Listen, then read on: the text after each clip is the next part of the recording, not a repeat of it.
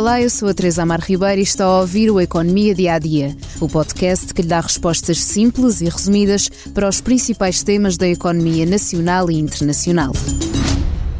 Cada vez que vai ao supermercado parece que a fatura é mais alta? Na verdade, não parece. Os preços dos alimentos estão a subir desde o início da guerra na Ucrânia, que também fez aumentar os preços da energia e dos fertilizantes, somando-se um mau ano agrícola em 2022. A inflação continua alta, ainda que nos últimos meses tenha estado a diminuir aos poucos. A ASAI denunciou que os supermercados estão a cobrar margens brutas de 40% e 50% em produtos básicos alimentares, como as cebolas ou os ovos, mas as grandes superfícies asseguram que as suas margens líquidas rondam os 3% ou 4%. A ASA explicou que o próximo passo é estudar os bens essenciais que apresentaram margens brutas mais elevadas em detalhe para depois concluírem se existem indícios para propor um procedimento criminal ao Ministério Público. Esta fiscalização apertada pode ser uma das causas para o cabaz de produtos alimentares monitorizado pela DECO ter registado esta quinta-feira a maior descida do último ano.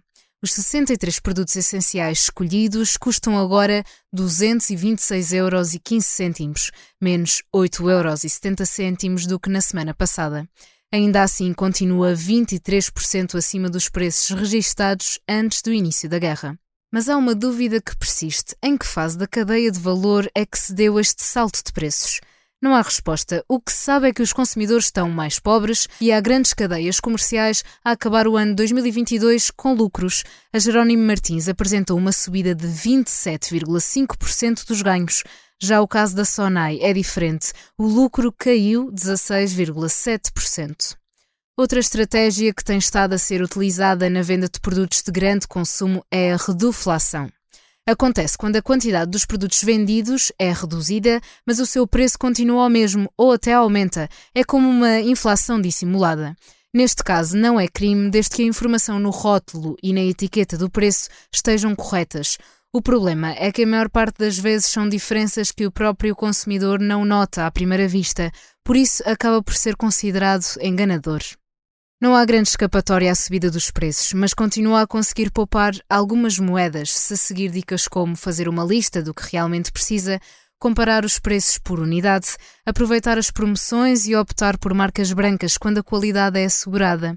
Preocupe-se em evitar o desperdício ou aproveitar os produtos que tem no frigorífico e na despensa para pratos novos.